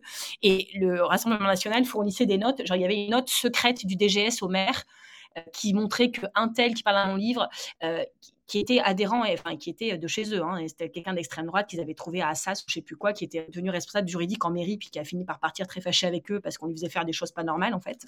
Et il, y avait une note secrète qui montrait qu'il avait été vu dans je ne sais plus quel bar en train de boire des bières avec la CGT et donc, euh, il disait, voyez, c'est pas un mec fiable. La preuve, il y avait des notes secrètes à son sujet avant que Marine Tondelier écrive son livre. Et donc, je dis, ce que vous me dites, c'est que vous fliquez pas les gens. Et la preuve, c'est qu'il n'est pas fiable parce que vous avez une note secrète du DGS au maire, j'ai jamais vu aucun maire faire ça, qui dénonce qu'il a bu des bières avec la CGT. Donc, en fait, quand je vous parle d'un système de surveillance généralisé, de pression extrême, que vous mélangez tout l'opinion politique des gens et le travail qu'ils peuvent faire en mairie, enfin, votre note, c'est CQFD et toute la défense que vous avez depuis euh, trois heures démontre tout ce que je dis dans le livre. Et même, en fait, c'est encore, j'ai encore plus peur maintenant que j'ai fait le procès qu'au moment où j'enquêtais. Donc, voilà, ces gens sont égaux à eux-mêmes. Après, ce qui est compliqué avec mon maire, c'est marrant de dire le mot compliqué, mais en fait, c'est il fait tout pour, euh, pour être le gendre idéal et pour avoir l'air le plus normal possible et que tout ce qu'ils ont essayé de faire sur la LDH, vous savez, ils avaient pris le local de la LDH, c'est pas Darmanin le précurseur, euh, sauf qu'avant il y avait que le Rassemblement national qui le faisait. Ils ont fait ma commune sans migrants en disant qu'ils couperaient les, les, vivres à toutes les associations qui aidaient des migrants de plus ou de loin. Enfin, ils ont vraiment fait des trucs de fachos d'extrême droite, y compris s'en prendre personnellement et familialement à leurs opposants politiques. Hein. Euh, mais, mais, en fait, à chaque fois qu'on me dénonce, bah, du coup, en fait, ils sont coincés, ça les dessert, donc ils finissent par se normaliser aussi sous la pression de nos, de nos critiques et parce qu'ils ont envie d'être réélus le plus euh, massivement possible. Et tout ça lui a coûté sa place quand même, il faut le dire, à la direction du Rassemblement national, puisque mon maire, Steve Réois, a été éjecté au dernier congrès par Jordan Bardella de la, de la direction. Donc maintenant, il vous donne des infos. Mais vous voyez, vous voyez je suis, euh, suis quelqu'un de très empathique. Et là où je m'en suis aperçue, c'est quand j'ai vu les images de lui, les larmes aux yeux en sortant de ce congrès, qui disait à la presse Mais vous comprenez pas euh, ce qu'ils font, ils font un virage d'extrême droite. Vous voyez pas qu'ils ont mis la direction et moi, ils me jettent comme ça. Ils ont mis des gens très dangereux la direction. Bah oui, c'est un parti d'extrême droite, Steve, on n'arrêtait pas de te le dire. Et, voilà. Euh. Et ce qui est, ce qui est vraiment, ce qui m'a saisi, où je me suis dit tous, ils sont quand même, ils sont quand même assez siphonnés, c'est Bardella qui, dans une interview au Figaro, ou deux, trois mois après, on lui demande mais pourquoi vous avez fait ça? C'est une extrême violence, etc. Et il dit euh, non, mais moi je vois comment il se comporte au conseil municipal d'Hénin-Beaumont et j'ai pas envie qu'il me traite comme il traite Marine Tondelier. Et en fait, il y avait un truc de la violence de leur traitement au conseil municipal, moi je me suis souvent dit, en fait, s'ils sont comme ça avec moi, ils sont comme ça dans leur parti. Ils font, Bill, je l'appelais Max la menace, et c'est un peu ça, quoi. Ils menacent tout le monde tout le temps. On a quand même ces anciens collaborateurs parlementaires qui viennent nous dire, on sait des trucs, on peut pas vous dire, on a peur pour notre vie. c'est quand même un monde hallucinant. Et la réalité, c'est qu'ils ont fini par fatiguer. Moi, ils me fatiguent pas parce qu'on a une petite résilience, une petite formation écolo, mais ils ont fini par même fatiguer les gens de leur propre parti. Donc, euh, donc voilà, ils étaient plus assez d'extrême droite pour eux, et, mais, mais tout aussi pénible. Donc euh, ça s'est mal terminé. Ce, que vous, ce que, vous racontez là, euh, vous n'avez jamais le temps de le raconter vraiment euh, dans, les, dans, les, dans, les, dans, les, grands médias. Et donc, cette idée euh, d'accoutumance, à la fois de vos tours qui attendent leur heure, l'horreur, l'accoutumance ou l'habitude, comme en Italie aujourd'hui, le fait de, de, de, porter beau, de faire le gendre idéal, comme à l'Assemblée nationale, est-ce que, est-ce que, en fait, est-ce que vous venez de nous, nous raconter à l'échelle d'Hénin Beaumont c'est en train d'arriver à l'échelle du pays? Est-ce que c'est ça? D'ailleurs, ce qui est intéressant, c'est qu'ils disent pas on est normaux. Ils disent on fait une stratégie de dédiabolisation. Moi, ça me fait rire, parce que c'est une stratégie de dédiabolisation. Et on voit bien que Marine Le Pen, si elle veut gagner le pays, c'est pas pour élever des chats, en fait. Euh, ça paraît assez euh, manifeste, tout comme Steve Riwa, le gendre idéal, euh, quand dans ses premiers écrits militants et dans les premières interviews de lui, il raconte quand même qu'il a adhéré au Rassemblement, enfin au Front National à 15 ans, et c'était pas le Rassemblement National de Marine Le Pen. Il a adhéré à 15 ans au parti de Jean-Marie Le Pen, de Jean-Marie, Jean-Marie Le Pen, parce qu'il il dit parce qu'il y avait trop d'arabes dans ma classe. Bon, bah voilà, c'est ah, c'est pas pareil que d'aller euh, à la politique pour le démontage de McDo, c'est sûr. Exactement. Moi, quand je vois des jeunes, euh, quand non, mais quand je vois des jeunes aujourd'hui ou des femmes euh, ou des, des, des, gens qui sont dans la précarité qui disent, bah moi, je trouve que Marine Le Pen, c'est elle qui me défendra, puis en plus, elle élève des chats, je trouve ça sympa, puis elle a l'air gentille. C'est pas la même chose que ceux qui ont adhéré à 15 ans au parti de Jean-Marie Le Pen. Et, et pour le coup ça, l'illustre assez bien. Et puis surtout, ce que ça illustre, c'est la force du populisme. Et c'est sûr que c'est intéressant quand vous avez dit, vous n'avez pas souvent le temps d'expliquer ça dans les médias traditionnels. Bah, c'est vrai, en fait. Euh, et, et, on voit que eux, ils ont une simplicité de message, c'est propre du populisme, qui, euh, qui, qui se dit Enfin, qui, qui, qui s'énonce clairement, rapidement, quitte à dire n'importe quoi et qui, euh, qui est fait pour, voilà, pour, pour satisfaire qu'ils ont en face. Et puisque j'ai vu vous étiez sensible au, comparaison animalière, euh, ce que je suis en tant qu'écologiste. Je vous ai fait le parti vautour, mais c'est aussi. Oui, mais alors là, on vous a engueulé hein, dans le chat, hein, en disant non, non, mais attends, les, vautours sont utiles, euh, c'est pas une c'est pas une bonne référence. On appelle ça quand même un animal opportuniste. Non, mais je suis, je suis sympa que les, je suis d'accord que les vautours sont beaucoup plus sympas que Marine Le Pen. Et donc, je vais vous faire un autre animal qui est beaucoup plus sympa que Marine Le Pen, c'est euh, les caméléons. En fait, ils ont cette force. Moi, quand ils ont gagné en 2014, ils faisaient un calendrier. Ils avaient en, en janvier, donc les élections sont au printemps, et en janvier, dans toutes les boîtes aux lettres de la ville, Steve Riwa, candidat à la mairie avec le stand de Marine Le Pen, fait un calendrier. Vous savez, c'est les trucs en carton que vous avez tous les jours de l'année, et donc les, gens sont contents. Oui, on voit, on voit ce que c'est un calendrier à, Paris aussi. Hein, je un truc gratuit aux gens de clientélisme. Quoi. Donc ils ont un petit calendrier Steve Riwa, et la citation au dos, c'était Jean Jaurès. Il mettait une citation de Jean Jaurès et il passe toute sa campagne à, expliquer euh, que euh, le vrai héritier de Jean Jaurès aujourd'hui, c'est lui, que si Jean Jaurès était vivant, il voterait pour lui, que les socialistes au gouvernement, il n'avait pas tort là-dessus, euh, sont en train de dévoyer le socialisme et de mentir à leurs électeurs et de et, pour le coup euh, Jean Jaurès aurait honte euh, et que du coup si Jean Jaurès était là aujourd'hui c'est lui le vrai héritier. D'ailleurs le jour où il gagne le municipal l'un des premiers du première chose qu'il fait c'est qu'il va chercher dans un placard dans les toiles d'araignée il met en scène cette, ce truc un vieux buste de Jean Jaurès qui était planqué dans un sous-sol de la mairie et il le nettoie et il le met il le fait trôner au, au centre du hall de la mairie d'Hénin-Beaumont en disant, vous voyez, euh, même, euh, même la gauche, ils avaient planqué Jean Jaurès et moi, je me considère comme son héritier. Il met le buste de Jean Jaurès dans son bureau, il fait visiter à toute la presse pendant des, des mois et des mois ce buste de Jean Jaurès. Ça, c'était quand ses ennemis étaient socialistes. Et donc, il fallait être plus socialiste que les socialistes sur une terre minière qu'il n'aurait jamais euh, gagné en faisant l'argumentaire de Rachid à Fréjus. Et puis, il se trouve que bah, moi, j'étais là assez présente et assez vénère. Et donc, son opposante devient écologiste et mon maire, petit à petit, devient Greta Thunberg. C'était génial. C'est-à-dire que les premiers trucs, ils disaient Mais vous, les Khmer verts, nanana, sur Linky, euh, vous êtes complotistes. Sauf que quand toute la population se mettrait à être contre Linky parce qu'on a fait des réunions publiques sur le sujet, il organise lui-même une réunion contre Linky pour dire exactement la même chose que nous. Sauf qu'il dit Eux, ils sont d'extrême gauche. Ils font des réunions avec Michel Rivasi qui est d'extrême gauche. Moi, je vais faire une réunion apolitique sur Linky. Donc Michel Rivasi, qui est écologiste, c'est l'extrême gauche, et lui, qui est Rassemblement national, c'est apolitique. Enfin, c'était génial. Et il se met petit à petit à développer son concept de ville-jardin. Alors l'écologie, pour lui, c'est essentiellement planter des fleurs, hein, rassurez-vous. Mais vous voyez, son slogan des municipales, c'était plus Jean Jaurès, c'était Hénin-Beaumont, une ville-jardin. Euh, sachant que j'avais gagné des procès contre lui parce qu'il abattait des arbres et tout ça, mais il voyait que ça lui coûtait politiquement, et tac, qu'est-ce qu'il fait? Il dit, bon, bah, en fait, euh, voilà, euh, la petite tondelier, ces conneries, là, c'est en train de planter sur les arbres, les gens disent, bah oui, pourquoi il a battu des arbres, donc maintenant, je suis la ville-jardin et je vais en planter 5000. Et il y a un truc comme ça de partie caméléon, et, aussi de boule à facettes, parce qu'en réalité, comme un caméléon s'adopte à la couleur locale et que la couleur locale n'est pas la même partout en France, en fait, un maire comme Racheline à Fréjus se bat en justice contre la construction de la mosquée en, en, en vraiment ayant des propos très clairs contre la communauté musulmane de sa ville, parce que c'est ce qui est demandé par ses électeurs, sauf qu'à Hénin Beaumont, où 60 nationalités travaillaient ensemble au fond de la mine, c'est pas pareil. Et donc à Hénin Beaumont, le lendemain de Charlie Hebdo, il va à la mosquée dire Je voulais voir si tout allait bien pour vous, parce que j'ai peur que voilà, vous soyez victime de tension. Et il fait le jour de, il y avait des hommages nationaux un peu partout dans le pays, il fait Je suis Charlie avec l'imam sur les, sur les marches de la mairie. Euh, et donc, vous voyez bien, il y a ce truc de, caméléon. Je prends la couleur locale, je fais exactement ce que les gens attendent de moi dans ma ville. Mais quand on doit gouverner un pays au niveau national, c'est quand même, ils pourront pas faire les deux en même temps en réalité.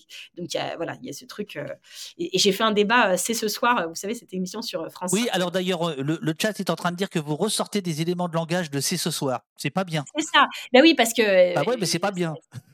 Bah, enfin, c'est la, c'est pas le truc. Euh, moi, je suis pour l'économie circulaire. Hein, je fais pas des éléments de langage jetables euh, dont euh, je, l'ai dit une fois, j'ai plus le droit de les dire. C'est la vérité. Je l'ai même écrit dans mon livre, donc il faudrait le relire une troisième fois. Mais, mais en réalité, il y a cette dame du Rassemblement national qui parlait, là, Edwige Diaz. Et puis, il y avait, vous savez, ce soir, il y a des intellectuels. Il y avait Monsieur Garrigue, l'historien. Il y avait un essayiste. Puis ils disaient tous il faut noter l'extrême plasticité du discours du Rassemblement national. Et ce mot plasticité revient tout le temps. Et à un moment, je dis quand vous dites plasticité, est-ce que vous voulez dire c'est qu'ils disent tout et son contraire selon qui ils ont en face et qui changent tout le temps d'avis en fait. Parce qu'on va se dire très. C'était intéressant ce mot plasticité. C'était un peu la manière très diplomate de dire qu'en fait euh, ils disent que les gens ont envie d'entendre et que quand les gens ont envie d'entendre autre chose, hop ils changent de ligne. Parce que euh, Elvis Diaz, euh, qui a parlé d'ailleurs bien peu des travailleurs en ce jour du 1er mai sur le plateau, elle finissait par dire oui, le travail sur la retraite, on est extrêmement clair. J'ai fait, vous êtes clair aujourd'hui, mais excusez-moi, quand on reprend vos programmes des 20, dernières années, euh, c'est assez fluctuant et je ne sais pas ce que vous direz les 20 prochaines. Euh, et c'est pareil sur plein de sujets, sur les, secrets des affaires où vous votez contre parce que tous leurs potes euh, planquaient du fric un peu partout dans le monde.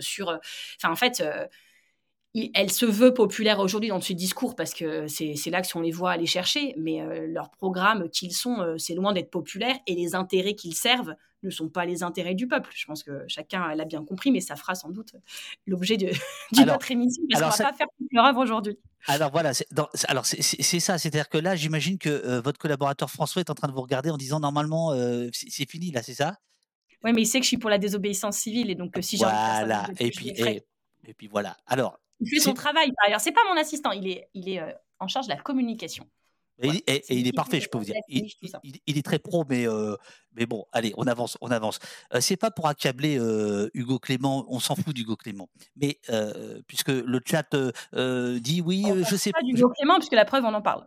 Non, non, non, non, je, veux dire, c'est essayons de monter le niveau. C'est pas personnel contre lui, ça voulait dire. Voilà, c'est ça. qu'est-ce que qu'est-ce que qu'est-ce que ça vous fait justement? Est-ce que c'est vos tours? Est-ce que c'est caméléon? Cette idée que l'extrême droite vient sur l'écologie. nous, nous avons reçu il y, a, il y, a, très longtemps Antoine Dubio qui a écrit un magnifique bouquin, enfin magnifique, terrible bouquin sur l'écofascisme. Est-ce que par exemple, c'est une question que vous vous posez vous, les Verts aujourd'hui, sur comment réagir à, cette, euh, à cette OPA par, euh, par l'extrême droite, euh, dont Hugo Clément est au mieux un instrument. Mais on s'en fout d'Hugo Clément. Non, mais moi j'ai grandi là-dedans, c'est-à-dire qu'on venait me dire, il y a notamment la responsable de, tout un réseau d'associations environnementales du, Nord-Pas-de-Calais, qui finit en 2015 sur la liste de Marine Le Pen aux, élections régionales. Ce qui fait un grand émoi dans le mouvement écolo, enfin dans le mouvement associatif écolo, les gens disent mais qu'est-ce que c'est cette histoire? Et, elle, j'avais eu plusieurs débats avec elle où elle disait Marine, c'est très on avait fait plusieurs combats ensemble contre la ligne très haute tension, sur les suites de Métal Europe où le sol chez nous est pollué au plomb et, les enfants, 20 euh, ans après la fermeture de cette usine, euh, on détecte encore des cas de saturnisme, etc. Enfin, c'est voilà. Et, elle me disait Mais Marine, merci, c'est super ce que tu fais. J'étais très jeune à l'époque, quand j'avais 25 ans, et elle disait Il y avait peu d'écolos quand même sur mon territoire, mais elle me disait euh, Tu vois, ce que je comprends pas, c'est pourquoi tu aides les Roms et les migrants aussi? Enfin, je vois pas le rapport avec l'écologie. Et je disais, bah, moi, je le vois, parce qu'en fait, quand on est écolo, c'est on est là pour travailler sur euh, comment euh, un écosystème euh, vit, en fait. Et il n'y a pas de raison qu'on protège les Yorkshire et les baleines moins que des êtres humains. Et c'est un truc qui lui échappait complètement. Elle disait, mais en plus, tu perds des voix en faisant ça. Mais je, m'en fous, c'est pas, pas électoraliste. je le fais parce que c'est des humains, en fait. Donc, je vais pas dire ça, c'est des humains qui me rapportent. Il y a des animaux qui me rapportent des voix, je m'en occupe. Il y a des humains qui m'en rapportent pas, je les laisse crever. Enfin, on est J'habite à, à, une heure de, voiture de Calais. J'y vais dès que je peux. Je ne vais pas m'arrêter d'y aller parce que c'est confortable électoralement, de, c'est porteur électoralement que de pas s'en occuper. Donc, je pense qu'il y a une différence de conception sur l'écologie. Et, en fait, il y a, l'environnement, les fleurs et les petits oiseaux. Hein. Le RN à Hénin, ils ont fait l'avenue Brigitte Bardot, qui, tenez-vous, est bordée d'arbres à chat. Tout ça n'est pas un sketch. Et, là, il n'y a pas longtemps, il y, a, il y, a la maison Anne Frank, en fait, dans cette avenue Brigitte Bardot, et on a été inauguré au sein de la maison Anne Frank, euh, l'école de musique Michel Polnareff, avenue Brigitte Bardot. Et quand j'ai lu l'invitation inauguration de l'école de musique Michel Polnareff, Maison Anne-Franck, avenue Brigitte Bardot, je me suis dit, non, mais c'est les moments où j'ai le plus les boules, en fait. Il y a la commémoration du 8 mai euh, où euh, ils entonnent le chant des partisans et toi, tu pleures derrière tes minutes de soleil avec le chef d'orchestre de l'harmonie municipale qui est, qui est le fils de la résistante qui a libéré la ville en 45. Euh, et tu te dis que tu es devant la stèle de Jean Moulin qui doit se retourner dans sa tombe. Enfin, il y a des moments comme ça assez vertigineux. Donc, en réalité, Enfin voilà, eux en fait leur environnement c'est les oiseaux, c'est le cadre de vie quoi. Euh, non mais euh, pardon, je, reviens sur, l'idée. Euh, est-ce que c'est une ligne de fond cette idée que l'extrême droite pourrait aller sur le, le terreau et le terrain écologiste Est-ce que ça vous pose problème? Bah, en fait, on mène une bataille culturelle. Ce que je constate, c'est que, euh, y compris, j'étais en réunion hier avec Fabien Roussel, dans un tout autre registre, euh, qui n'est pas le premier écologiste de France, mais qui... Une euh, semaine, Fabien Roussel au poste, c'est dur. non, mais voilà, qui, qui, parce qu'on écrivait, on, était en réunion avec les chefs de parti NUPES, et puis on disait, euh, ouais, bah, ceux sur qu'on est d'accord, on peut raffirmer les retraites, les retraites, les mouvements sociaux. Et je leur disais, bon, bah, sympa, l'écologie, on va s'en occuper tout seul alors, parce qu'il y a, il y a fin du monde, fin du mois, même combat, mais là, on parle pas trop de la fin du monde qui va quand même arriver en fait. Et c'est aussi notre devoir de nous en occuper. Et Fabien disait oui, oui, on peut mettre la transition écologique. Merci Fabien. Et il y a, un truc comme ça de de, en fait, nos idées écolo qu'on était bien seuls à porter il y a 40 ans, elles ont, euh, elles ont essaimé. Euh, aussi parce que l'urgence est de plus en plus euh, présente et que tout le monde a compris que ce qu'on disait, c'était pas un truc du luberlu complotiste et que ça allait vraiment nous tomber dessus. Et les enfants qui naissent en 2023, on ne sait pas leur garantir aujourd'hui que la planète sera encore habitable quand ils auront 30 ans. Donc voilà, c'est un fait. Et évidemment que nos idées, elles ont pollinisé certains partis à gauche, mais aussi d'autres, c'est une évidence. Et par ailleurs, l'opinion publique euh, souhaite qu'on parle de sujets. Donc les partis opportunistes, vautours en parlent, euh, les partis caméléons euh, en parlent également, c'est comme ça. après, on n'en parle pas de la même manière. Alors moi, enfin franchement, les trucs, quand on dit Hitler aussi était végétarien, et d'ailleurs, je sais pas quoi, super les mecs, mais il y, a une vraie histoire quand même chez certains, le retour à la Terre. D'ailleurs, c'est Pétain qui disait la Terre, elle ne ment pas. Enfin, il y a, tout un truc comme ça de la nature qui euh, ment pas. Euh, il y a aussi une, une, écologie raciste hein, de euh, les frontières. Il faut rester nous quand on dit les circuits courts, c'est pour pas émettre de CO2. Certains quand ils disent circuit court, c'est pour dire que quand ça vient d'Allemagne, c'est les traîtres et quand ça vient de France, c'est super made in France. Enfin, voilà, nous on dit juste que c'est pas la peine que les trucs viennent de Chine. Eux, il faut que ce soit français. Genre moi, j'habite dans les Hauts-de-France. Si j'achète mon truc à Moucron ou de l'autre côté de la frontière belge, il est plus circuit court qu'aussi bien de Marseille en fait. Il se trouve que c'est un autre pays, c'est pas ça le problème problème. C'est pas la, c'est pas la, frontière à un kilomètre près de est-ce que c'est français ou pas français. Donc, euh, on porte pas les choses euh, pareilles, mais il est sûr qu'ils viennent à l'écologie. Après, le problème d'Hugo Clément, c'est pas qu'il débatte avec euh, Jordan Bardella. Évidemment qu'il faut débattre avec Jordan Bardella. le problème, c'est qu'il fasse à valeur actuelle et qu'il aille servir l'opération de com de valeur actuelle. Et il y a un truc qui m'a interpellé quand j'ai fait, puisque vous parlez de C'est ce soir, il y a quelqu'un sur Twitter qui a répondu, donc il y a eu l'annonce de l'émission par C'est ce soir, et il y a un mec qui met en dessous euh, Ah, bah Tondelier, c'est comme Hugo Clément, elle accepte d'aller débattre avec le Rassemblement national. Bah, en fait, euh, il y a des endroits où j'ai pas envie de débattre parce que c'est pas des, des, endroits de débat, euh, CNews, valeurs actuelles, etc. Et puis, euh, en fait, euh, pour le coup, débattre avec le Rassemblement national, c'est mon quotidien. Alors, après, il faut que je fasse quoi? Il faut que j'aille plus au conseil municipal. il y a un moment où, quand on fait de politique, il faut aussi se confronter à l'altérité et, on est là aussi pour le pousser dans un retranchement. Donc voilà. Allez, on, fait, on, fait, encore 5 minutes de désobéissance civile, si vous êtes d'accord. 5 minutes. Ah, ah, François, il, est... là, je, je faisais semblant, il n'est pas vraiment derrière. il n'est pas vraiment là. Ah bon, ah, eh, eh, eh, vous le faites bien, vous le faites bien. mais vous savez ce que j'ai? Après J'ai une interview avec Le Vent se lève. C'est ça que je dois faire. Oh, mais j'ai des camarades, ils savent très bien comment c'est. après, tout le temps, voilà. Ils savent très bien comment c'est. Bon, alors. Attention, euh, François va faire éruption dans le bureau. Là, il est ah. vraiment là. Je vous le montre, je vous le montre, je vous le montre. Voilà. François, l'homme par qui. Ah, il s'est caché. l'homme par qui tout ça a été monté, le pauvre. Eh, gars, on prend cinq minutes de plus. c'est ça on assume. Bon. Euh, euh, ah, il est, 10h04, mais là, attendez, ça fait un quart d'heure de plus, ça pas du tout votre affaire. Oh, bah, nous, c'est la maison de la désobéissance civile ici.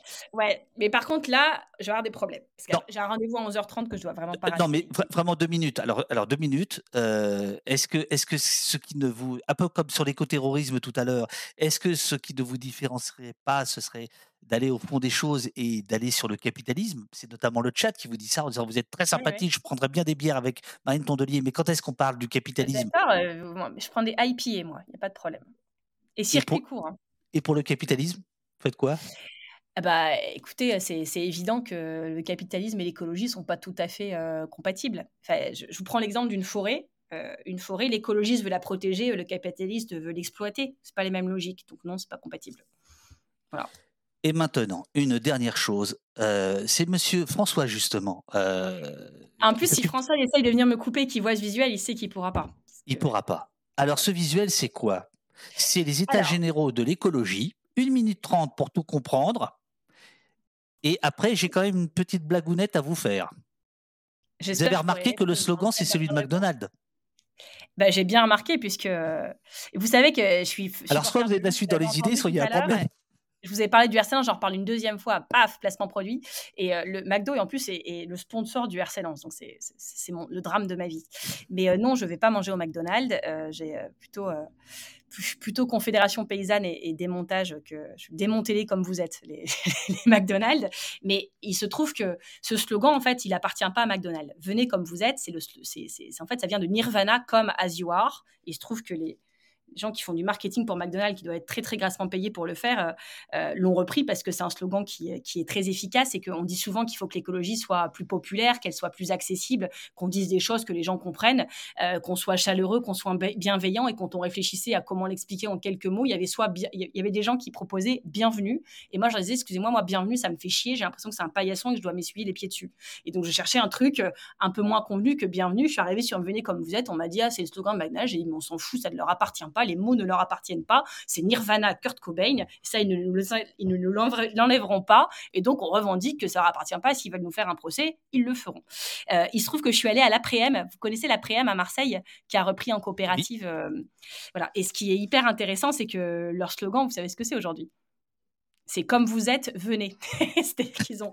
McDo leur fait des procès parce qu'ils continuent à utiliser le, le M de, de la bah, ah il, faut, préciser, c'est un ancien McDo qui a été. Euh, c'est ça. Quand McDo a voulu partir de ce quartier populaire, les salariés qui étaient depuis 20 ans ont dit bah nous, vous savez quoi, on reste, on le squatte, on en fait un restaurant solidaire. Et McDo pète un câble, ne voulait pas leur vendre les locaux. Il y a eu des mois et des mois de bataille juridique là-dessus. Et aujourd'hui, ils ont ouvert ce restaurant avec de la bouffe locale, bio, machin truc. C'est hyper populaire. Ils ont fait leur propre hamburger, mais ils ont gardé les, ils ont gardé les machines à Euh, les machines à frites, les trucs de commande. Ils ont tout gardé, ces réquisitions euh, du peuple. Et, ils s'appellent Venez comme vous êtes. Et, voilà, en fait, il faut revendiquer, ça, rien ne leur appartient. plus qu'un slogan, ce qu'on a voulu faire, c'est se dire que, en fait, euh, Bruno Latour, qui est un, spécialiste, enfin c'était un, sociologue de l'environnement, on va dire, un spécialiste, un philosophe aussi de, de l'environnement, qui est décédé il y a quelques mois, qui disait, en fait, l'écologie, elle est potentiellement majoritaire dans ce pays. Et, si elle ne l'est pas, c'est qu'en fait, il y a une classe écologique dans ce pays euh, qui, euh, contrairement à d'autres classes, euh, n'est pas. alors, ça remplace pas les classes sociales. Hein. Il y a la lutte des classes, vous inquiétez pas, ça continue, on le voit chaque jour. Mais dit, il y a en plus qui rassemble des personnes de toutes ces classes, une classe écologique qui est consciente de ses problèmes, euh, mais qui n'est pas euh, fédérée, qui n'est pas consciente d'elle-même, donc pas fière d'elle-même, qui n'est pas structurée, alors qu'en face, ils le sont. Et si nous, on ne fait pas ce travail-là, alors personne ne le fera à notre place. Donc c'est la mission que je me suis fixée, de mener cette bataille culturelle, de fédérer cette classe écolo, euh, chacun à son poste, et on n'est pas dans un truc de fusion-absorption en disant toutes les assos, tout ça, maintenant c'est à nous, vous votez pour nous, vous faites comme on dit, mais il faut bien qu'à un moment, on ait des endroits où on se parle, où on s'organise, parce qu'en face, ils ne se privent pas de le faire quand c'est contre les intérêts euh, euh, écologiques. Et donc, on s'est dit qu'il fallait créer un grand mouvement de l'écologie, pas que politique dans ce pays, euh, qu'on est en 2023, que beaucoup de personnes ne veulent plus adhérer à un parti politique, ni le nôtre, ni les autres, parce que c'est pas ce qu'ils cherchent. Et donc, plutôt que se dire on a la vérité d'en haut, on va faire nous-mêmes ce mouvement, parce que si on le fait à notre image, nous, on est déjà là. Donc, en fait, on s'en fout vu qu'on est déjà là. Le but, c'est que tous ceux qui sont pas encore là aient un endroit où ils se sentent bien. Et donc, on le fait avec nos méthodes, c'est-à-dire des méthodes ultra démocratiques, bien plus que celles du gouvernement et que certains, parfois gauche qui sont dans d'autres logiques que je respecte aussi, mais ce n'est pas les miennes. Moi, la démocratie, je pense que c'est une richesse. Et donc, on a lancé une phase d'écoute de 150 jours où toutes celles et ceux qui se sentent écologistes dans un coin de leur tête, quelque part en France, euh, et qui ont un truc à nous dire, doivent pouvoir le faire. Donc, sur ce site, lesécologistes.fr, un, vous venez comme vous êtes, ça vous avez compris. Deux, euh, vous euh, nous dites tout ce que vous voulez nous dire, que ce soit agréable ou pas, il n'y a pas de problème. Vous pouvez le dire par courrier postal. Il y a encore des gens qui font ça, mais je pense que c'est pas eux qui nous suivent sur Twitch en ce moment. Euh, il y a des, on peut écrire des, trucs par PDF ou de trois phrases, on s'en fout.